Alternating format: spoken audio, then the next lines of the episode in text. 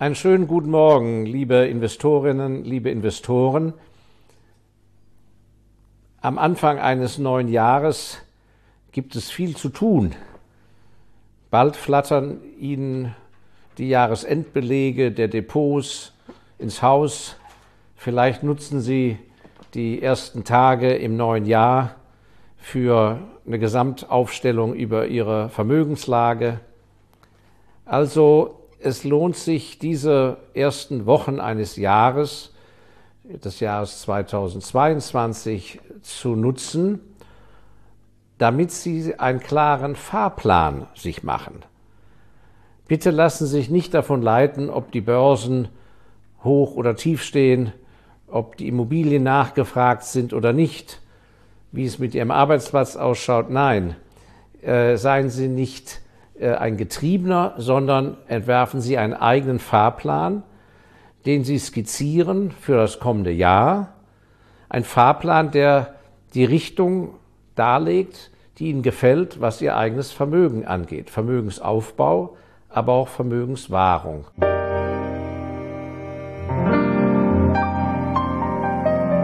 Und ein sehr kluger Freund von mir, ein Rechtsanwalt aus München, hat mich neulich auf diesen Punkt nochmal sehr hingewiesen, hat gesagt, es ist doch ein fundamentaler Unterschied, in welcher Phase ich mich eigentlich befinde, und die hat nichts mit dem Alter zu tun, ob ich in dem Modus der Vermögensmehrung und des Vermögensaufbaus bin oder ob ich nicht angekommen bin oder zeitweilig im Zustand der Vermögensbewahrung. Das ist ein hochindividueller Ansatz, den Sie wahrscheinlich im Großbankenfinanzsystem so individuell in der Beratung nicht erfahren werden und auch nicht in standardisierten Vermögensverwaltungen. Es geht hier um Ihre Standortbestimmung. Ich will das mal an ein, zwei Beispielen skizzieren. Es ist ja ein sehr großer Unterschied, ob Sie in der nächsten, im kommenden Jahr sehr viel mehr Zeit und Energie haben, in ihrer Freizeit sich um ihr Vermögen zu kümmern. Und wenn sie fit sind, dann können sie ja zum Beispiel, wenn sie über ein sehr gesichertes, regelmäßiges Einkommen monatlich verfügen, in einer unkündbaren Stellung sind, und das kombinieren aber mit Zeit aus ihrer Freizeit, die sie geschäftlichem widmen mögen, dann sind ihnen ja durchaus, obwohl sie vielleicht Beamter sind, unternehmerische Ansätze möglich, indem sie eine hohe Hypothekenfinanzierung, eine hohe Quote in der Hypothekfinanzierung bekommen aufgrund ihres festen Einkommens und sie über die nächsten 10, 20 Jahre wirklich ein, ein äh, Standbein im Immobiliensektor aufbauen können. Und dann heißt es ja immer, ja, im Moment ist ja alles so teuer. Das mag stimmen an manchen Standorten, aber nicht an allen Standorten und natürlich nicht alle Arten von Immobilien. Und äh, die meisten Menschen, die eben keine Zeit haben, weil sie beruflich von früh bis spät eingespannt sind, müssen eine Immobilie erwerben, wenn sie eine erwerben wollen oder mieten wollen, die fix und fertig ist, tipptopp. Sie können vielleicht aber Ihre Zeit investieren, vielleicht auch im Rahmen Ihrer Verwandtschaft, dass Sie mit Eigenrenovierungen und Umgestaltung Mehrwert erreichen. Der Unterschied wie gesagt, hängt nicht vom Alter ab. Es mag Phasen geben in jungen Berufsjahren, wo Sie vielleicht besser Ihre gesamte Energie darauf verwenden, beruflich wirklich voranzukommen, um sich klar zu werden, ob ich befördert werden will und soll und ob das bei der gleichen Firma passiert oder ob ich mich nicht doch selbstständig machen möchte. Das muss ja auch vorbereitet sein dann würde ich mich in so einer Phase nicht so sehr mit meinem Depot beschäftigen und mir nicht eine komplizierte Immobilie an die Backe binden. Später geht das wieder anders. Aber auch sonst bedarf es eben eines, einer Überlegung, wie bilden wir überhaupt systematisch Eigenkapital? Frage, können Sie ein, sozusagen einen Sparplan ansetzen, dass Sie sagen, jawohl, jeden Monat im kommenden Jahr 2020 spare ich pro Monat so und so viel und ich investiere es systematisch in den und den Fonds. Alle, alle, alle drei Monate zum Beispiel, wenn so und so viel Geld aufgelaufen ist. Und schaue dann gar nicht nach den jeweiligen Preisen und Kursen, sondern baue systematisch eine Position auf. Das sind alles kleine Beispiele und Sie werden das sicher ausweiten können, ähm, wie Sie sozusagen den Fahrplan tatsächlich festlegen können. Und je eher Sie damit starten im neuen Jahr, umso besser und umso mehr haben Sie da einen Griff auf der Sache und Sie werden nicht so hin und her geschubst von den Wellen der Finanzbewegung und der Medien. Wichtig ist auch die Überlegung, ob Sie in der Lage sind, wenn Sie Kapitaleinkünfte haben und Mieteinkünfte, ob Sie die reinvestieren wollen im kommenden Jahr oder ob Sie sie ausgeben. Das sollten Sie früh festlegen, denn wenn Sie zum Ergebnis kommen, na, im Sommer müssen wir eine, haben wir eine große Ausgabe auf uns zukommen, dann müssen Sie das ja schon ansparen und dann ist nichts mit reinvestieren. Das hat dann schon Einfluss auf Ihre Anlagepolitik, zum Beispiel in einem Aktiendepot, wenn Sie das schon frühzeitig wissen. Sehr wichtig. Das andere ist, was ich festgestellt habe, viele von Ihnen, die Aktiendepots haben, haben überhaupt keine Terminliste, zu welchem Termin Ihnen wann welche Dividende ausgeschüttet wird. Sie warten einfach ab, bis der Auszug ins Haus flattert per Post. Also legen Sie sich doch bitte, die Termine stehen exakt fest. Der Dividendentermin ist in der Regel der Termin der Hauptversammlung. Der, die Hauptversammlungstermine stehen weitestgehend fest und die Dividendenhöhe in etwa auch, sodass Sie sich das schon, Ihren Cashflow berechnen können. Ich würde mich nicht äh, begeben in Felder, wo Sie Ihre Verfügungsfreiheit zu sehr aufgeben. Am liebsten ist mir, wenn Ihr privater Name oben steht und drunter steht dann Ihr Besitztum. Entweder das Depot auf Ihren Namen oder in dem Grundbuch die Eintragung äh, äh, für, für das Grundstück oder das Gebäude oder für den Wald. Ich würde Abstand nehmen von allzu komplizierten Konstruktionen, wo sie in Abhängigkeit geraten von Rechtsanwälten, Wirtschaftsprüfern, Steuerberatern. Das sind alles honorige, ehrenwerte Berufe, aber ich würde die nur in Anspruch nehmen, wo man es muss. Nicht wahr? Bei der Einreichung der Steuererklärung ist vielleicht der Steuerberater ja äußerst wichtig, aber nicht als äh, Dauerberater der Wirtschaftsprüfer, weil sie sich abhängig machen von äh, gesellschaftsrechtlichen Konstruktionen. Also da wäre ich äußerst vorsichtig, denn einmal reingeraten, kommen sie sehr schwer raus. Das Gleiche gilt bei der Überlegung, äh, ich würde mal wirklich alles abchecken an Ihrer Stelle fürs neue Jahr. Haben Sie Ihr Vermögen so aufgeteilt, dass Sie auch an Ihr Geld wieder kommen können? Haben Sie überhaupt die Dispositionsmöglichkeit zu sagen, ich möchte mein Geld jetzt haben zu den jeweiligen Preisen und Kursen. Das ist nicht immer gegeben. Also ich habe zum Beispiel äh, schlechte Erfahrungen gemacht mit Dividend Reinvestment Programme in Amerika. Da habe ich zum Teil über Jahrzehnte äh, in, einem, in einer separaten Verwahrung, äh, das wird von der Firma selber organisiert, von großen Aktiengesellschaften, ähm, an Spezialgesellschaften, die das machen, ähm, dass die Dividende automatisch reinvestiert wird auf den dortigen Posten, diesen Aktienposten. Und das funktioniert wunderbar. Man bekommt einmal im Quartal die Mitteilung, es wird auf den Cent, Bruchteilcent, werden äh, Anteile erworben und das ist eine automatische Spardose. Als ich dann aber herging und wollte das Ganze etwas konsolidieren oder sagen, ich will mein Geld haben, bitte verkaufen und bitte auf das und das Depot transferieren, ja, das war aber ein ganz schöner Angang. Da musste man schriftlich das einreichen, schriftlich jenes, ja. Äh, dann war es äh, einmal nicht richtig von mir ausgefüllt, dann ist einmal der Beleg nicht angekommen, die Post nicht angekommen. Also alles noch auf sehr altmodischem Wege, äh, obwohl ich da sehr modern aufgestellt war. Und Fazit war, im einen Fall hat es sechs Wochen gebraucht, bis das Geld von A nach B gegangen ist, obwohl es von meinem Eigennamen auf meinen Eigennamen praktisch ein Übertrag war, aber eben zu einem anderen Institut. Also ähm, das ist etwas, was Sie, gerade wenn Sie längere Sparpläne haben oder Investitionsmodelle, geschlossene Fonds und so weiter, dass Sie sich wirklich mal mit Blick aufs kommende Jahr überlegen, wie disponibel sind wir, wie sieht das aus, wenn ich plötzlich mehr Geld brauche wegen Krankheit, wie ist das in Sachen Zahlung einer Erbschaftssteuer, falls der Vermögensinhaber leider verstirbt. Äh, wie ist die Erbschaftssteuer mobilisierbar? Ähm, ist da nicht eine Unwucht, dass man äh, ein riesiges Immobilienimperium hat, aber überhaupt kein Bargeld, um eine Erbschaftssteuer zu zahlen?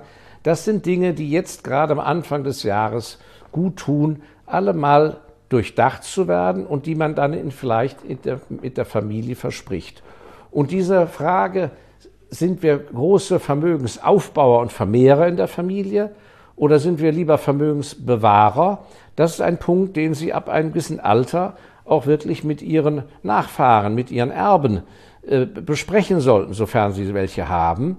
Denn unter Umständen äh, teilt der Erbe nicht Ihre Philosophie. Vielleicht meinen Sie, dass Sie ihm etwas Gutes tun, indem Sie ein Immobilienimperium aufbauen.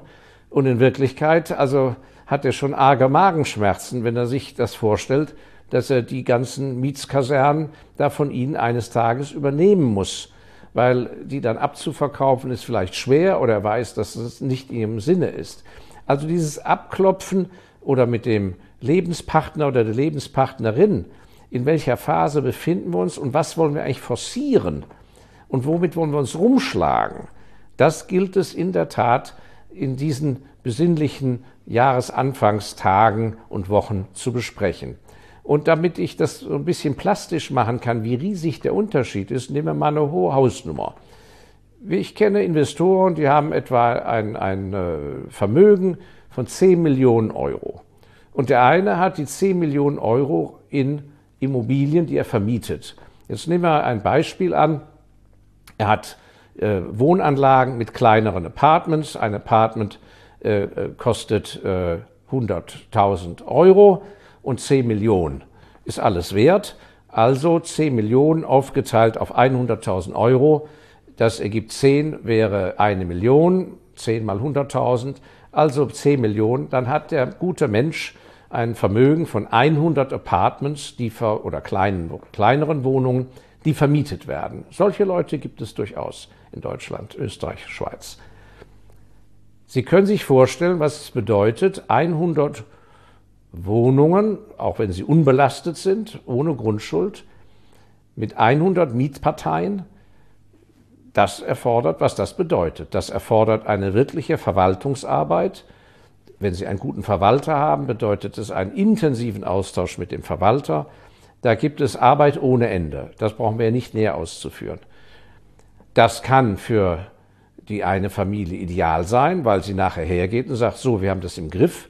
Diese 10 Millionen können wir mit 50 Millionen beleihen und kaufen damit die nächsten Wohnblöcke und, und, und. Und das ist unsere äh, Wirtschaft und das stottern wir dann ab, das ist unser Geschäft. Aber es hat eben wirklich massiven Einfluss auf ihr Leben und es gibt Leute, die machen sowas tatsächlich nebenher oder der Partner macht das. Wir haben den gleichen Menschen, der hat auch 10 Millionen, der hat ein Depot, eine Seite gerade mal, kommt, der flattert dem quartalsmäßig nach eine Seite und da hat er 10 Aktienpositionen mit Blue Chips, mit Weltwerten zu je ein, eine Million Euro. Was weiß ich, keine Kaufempfehlung oder Verkaufsempfehlung. Unilever, L'Oreal, Nestle, Roche, Procter Gamble, Johnson Johnson, wie auch immer. Große Weltwerte, 10 Positionen, 1, 2, 3, 4, 5, 6, 10, eine Million fertig. Wie viel Arbeit hat dieser Mensch? Der bekommt zehnmal im Jahr eine Dividende, er muss nirgends mitwirken, der sitzt wie ich jetzt hier in meinem Kaminbürozimmer und macht sich gute, warme Gedanken. Alleine dieser Unterschied, jetzt etwas extrem, zeigt auf, was Vermögen bedeuten kann, mit Einfluss auf ihr Privatleben, aber auch auf der Überlegung, wer kann was. Sie sind vielleicht der Vermögensaufbauer, Sie sind vielleicht jetzt am Berufsanfang, haben gutes Know-how, haben ihre Lehr- und Wanderjahre hinter sich und sind dabei richtig klasse beruflich Fuß zu fassen.